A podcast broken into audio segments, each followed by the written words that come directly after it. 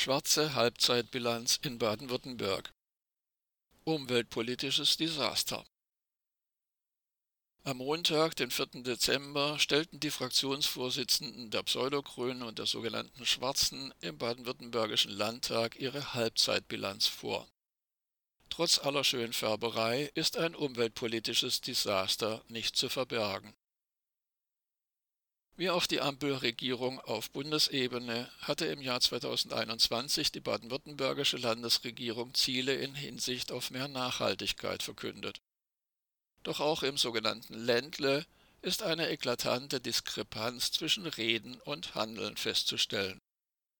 Es ist mittlerweile zudem offensichtlich geworden, dass den hehren Ankündigungen keine gesetzlichen Vorgaben und keinerlei Finanzierung folgten. Immer weniger Menschen glauben daran, dass es sich beim baden-württembergischen Ministerpräsidenten Winfried Kretschmann um einen Grünen handelt und wollen weiter auf eine Realisierung der Versprechen warten. Auch der baden-württembergische Landesverband des Bund für Umwelt und Naturschutz BUND hat erkannt, Zitat, Insgesamt beobachten wir, dass sich die Regierung zwar viel vorgenommen hat, die Umsetzung aber auf sich warten lässt. Ende des Zitats. Ob sich die Landesregierung unter Winfried Kretschmann jedoch wirklich vorgenommen hat, ihre Versprechungen umzusetzen, ist eine Glaubensfrage. Während die Wärmewende gerade bundespolitisch mit der Verabschiedung des sogenannten Heizungsgesetzes an die Wand gefahren wird, ist der Verkehrssektor der zweite Brennpunkt des umweltpolitischen Desasters.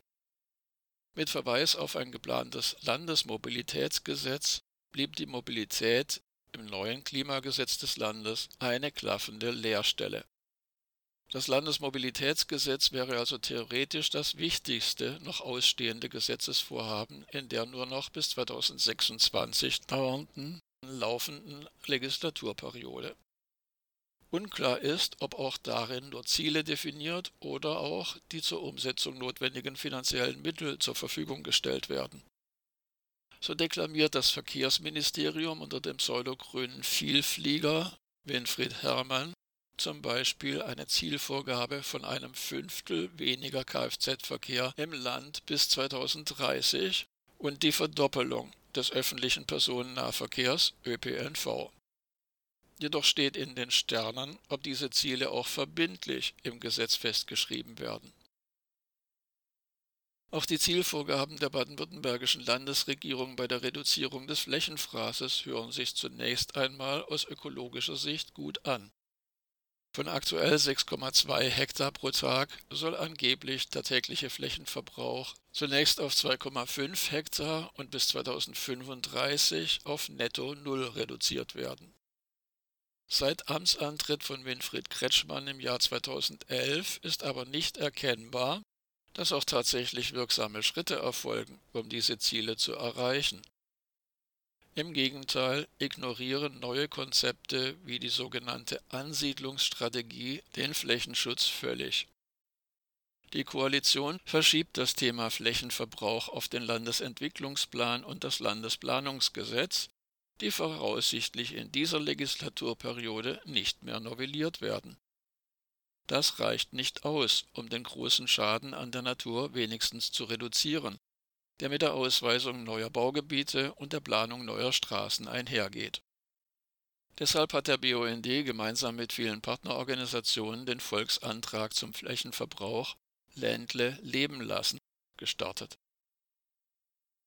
Immerhin sank der Einsatz chemisch-synthetischer Pestizide in Baden-Württemberg im Vergleich zum Zeitraum 2016 bis 2019 bisher um 10 Prozent. Nach wie vor fehlt allerdings der im Koalitionsvertrag von 2021 angekündigte konkrete Plan, wie der Einsatz von Pestiziden bis 2030 um 40 bis 50 Prozent reduziert werden soll. Ein Schritt in die richtige Richtung wäre zum Beispiel ein Glyphosatverbot. Allerdings hat die Landesregierung bisher nach Brüssel das exakt gegenteilige Signal gesendet. Wirklicher ökologischer Fortschritt ist in Baden-Württemberg lediglich beim Biotopverbund in Ansätzen zu erkennen. Hier wurden im Gegensatz zu anderen Bereichen nicht nur Ziele gesteckt, sondern auch Stellen geschaffen und Gelder zur Verfügung gestellt. Da bewegt sich mittlerweile tatsächlich etwas. Inzwischen haben mindestens ein Viertel der Kommunen Biotopverbundplanungen beauftragt. Da diese jedoch in der Fläche umgesetzt werden müssen, bleibt leider auch hier die Frage offen, ob das erste Etappenziel bis Ende des Jahres den Biotopverbund auf 10 Prozent der offenen Landesfläche auszubauen erreicht wird